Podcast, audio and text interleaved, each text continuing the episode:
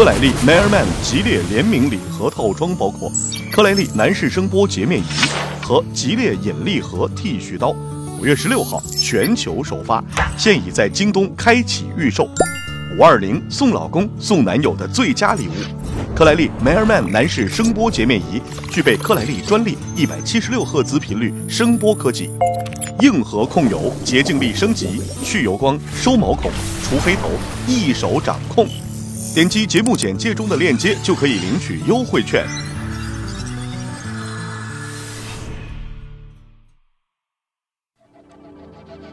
本期节目是由克莱利 Mairman 男士声波电动洁面仪独家赞助播出。克莱利硬核控油，承包你的面子。这里是历史也有趣。我依然是凌霄云。说到油腻这个词儿啊，是这两年才火起来的啊。冯唐的那一篇《如何避免成为一个油腻的中年猥琐男》，让我们身边的那些看起来好像外表邋遢、内心圆滑的中年人，一夜之间好像找到组织了啊，全都成了油腻中年了。那古代有没有这样油腻男人的典型代表呢？他们做了哪些事儿？最终的结局又是如何的呢？各位，来来来，进入到我们今天的历史也有趣。油腻这个词儿啊，怎么听好像都不太像是什么好词儿。但是油，可不是什么坏词儿啊。在古代，咱们说夸人皮肤好，喜欢说就像凝固的油脂一样。你比如说，《诗经》里边有“手如柔荑，肤如凝脂”。白居易在《长恨歌》里边写杨贵妃啊，写的是“春寒赐浴华清池，温泉水滑洗凝脂”。你看，还有王国维描写青梅竹马的诗句：“却立风前，散发衬凝脂”。这画面啊。那就是豆蔻年华的少女亭亭而立啊，头发随风飘舞，黑色的头发衬托着雪白细腻的皮肤，你看看这画面多清晰啊，一点都不油腻啊，对吧？肤如凝脂，其实形容的就是女子皮肤滑嫩，就像是凝固的油脂一样。我们说，除了形容人的皮肤肤如凝脂，古代还有很多和油有关的说法。大家伙肯定也不陌生，你比如说“民脂民膏”，啊，“高鱼之地”，包括我们现在人还说的，呃，“肥水不流外人田”啊，“捞油水”等等。你看，这些油啊、脂啊，说的都是一些宝贵的东西。这个怎么理解呢？都说春雨贵如油嘛，可见在古代，油本身就是一个很贵的东西。在汉代以前呢，中国人吃的都是动物油。称为脂膏啊，脂膏这两个字都是从肉会意，说明它们从动物类肉当中啊产生出来的。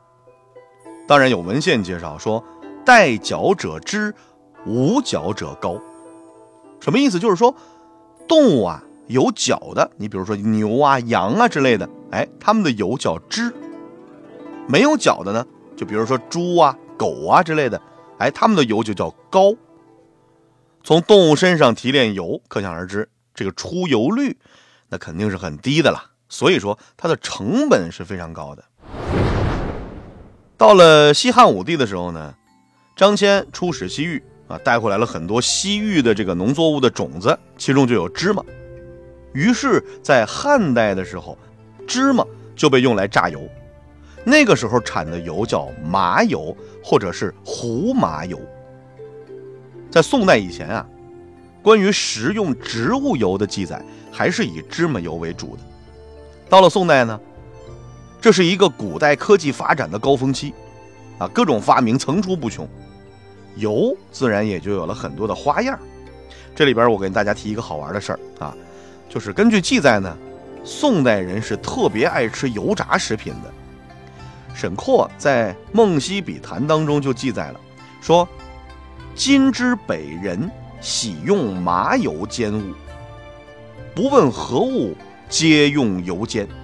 你看这都到了什么程度了啊？嗯，我想是恨不得就是芝麻都能拿芝麻油再煎一下再吃。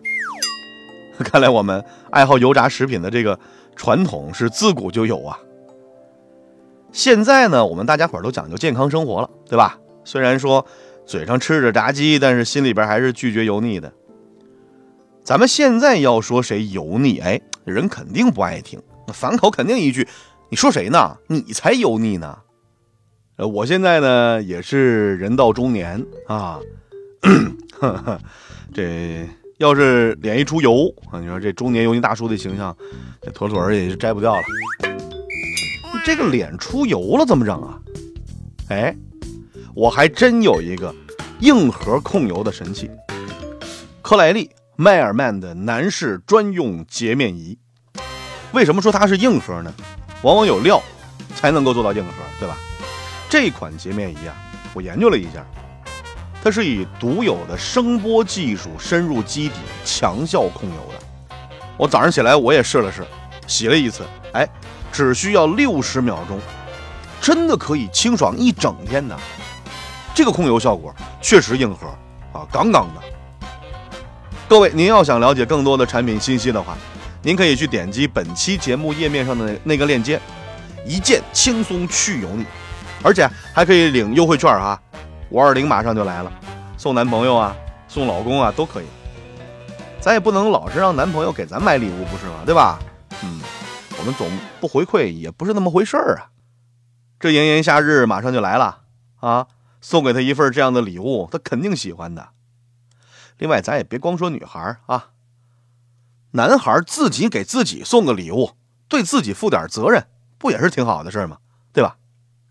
再说时代不同了，我们现在说的这个油腻中年啊，其实不光说的是外表难看油腻，而且还指的是内心油腻。关于内心油腻这一点，从古至今倒都是不缺乏的。咱们举个典型点的例子啊，宋之问。你可能会问，这谁呀？宋之问不认识啊，有名吗？他好像不怎么熟啊。另外一个，他怎么油腻了呢？他其实是和李白、孟浩然、王维、贺知章等人并称为仙宗十友的。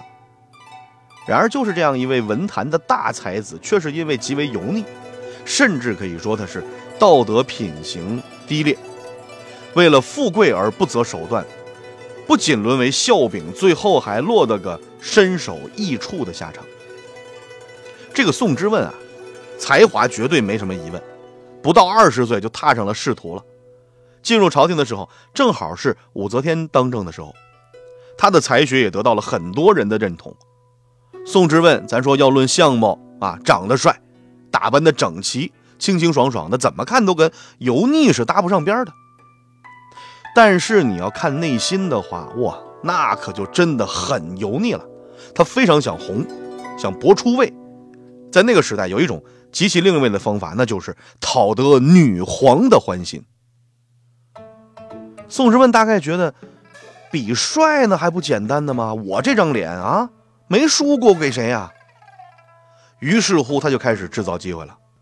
有一次，武则天游洛阳龙门，就召集周边的臣子们来作诗啊。左使东方球率先就完成了，而且写的是相当不错。啊！武则天命人就赏赐给了他一件锦衣。等到这个赏赐完毕了之后，宋之问交卷，武则天这一读，立刻就后悔了。哎呀，这个比刚才东方球那诗歌写的好太多了呀！可惜呢，已经没有锦衣可以赏赐了。这武则天也不顾东方球那面子。啊，硬是命人把他已经穿上了的那个衣服给扒下来了，就给了宋之问了。后来，这宋之问经常在写诗比赛当中去展露风头。一开始，咱说也算是真情流露啊，但是后来就变得极其媚俗了。他看到张易之、张昌宗这两兄弟啊，权力大，而且又是武则天身边的男宠，宋之问就主动进行攀附。不断的阿谀奉承，张氏兄弟俩对他的才华也是很欣赏，然后就更加不遗余力的吹捧，后来还给张氏兄弟写书。这张氏兄弟呢，也想着投桃报李嘛，对吧？就多次的向武则天去举荐宋之问，让他担任北门学士。但是武则天呢，却一直也没有答应这事儿。啊，见到自己的才华得不到尊重啊，溜须拍马也没有得到回报，那宋之问他就开始有点愤愤不平，还写诗吐槽。后来武则天也看到这首诗了，哎，读完之后他也没生气，他就是对身边的人说：“哎呀，这个宋之问很有才华嘛，呃，我倒也不是要打压他，只是他有些地方朕实在是不能忍受啊。”原来啊，宋之问因为牙齿不好，他有口臭，武则天就是因为这个，就是更加疏远他了。但是宋之问是什么人啊？武则天也看得很透彻，就他那点小心思啊，还有他的为人处事，实在是油腻。最过分的是，宋之问有一个亲外甥啊，叫刘希夷，就是写了那个“年年岁岁花相似，岁岁年年人不同”的那个人。他嫉妒人家才华，向外甥要这句话的版权。你说你一个舅舅是吧？你跟外甥要东西，这本身就已经很丢人的事儿了。而且还是要这种著作权，那刘希夷肯定不干呢，他就让人偷偷的啊，把自己的外甥给骗到外边，用土给活活压死了。对自己的亲外甥尚且如此啊，朋友们，我觉得武则天对他这样已经算客气的了。宋之问的油腻远不止于此，那真是可以唠很久的。其实不管是古代还是现代吧，咱们说做人太油腻都是要不得的。里子不油腻呢，就交给修养了啊。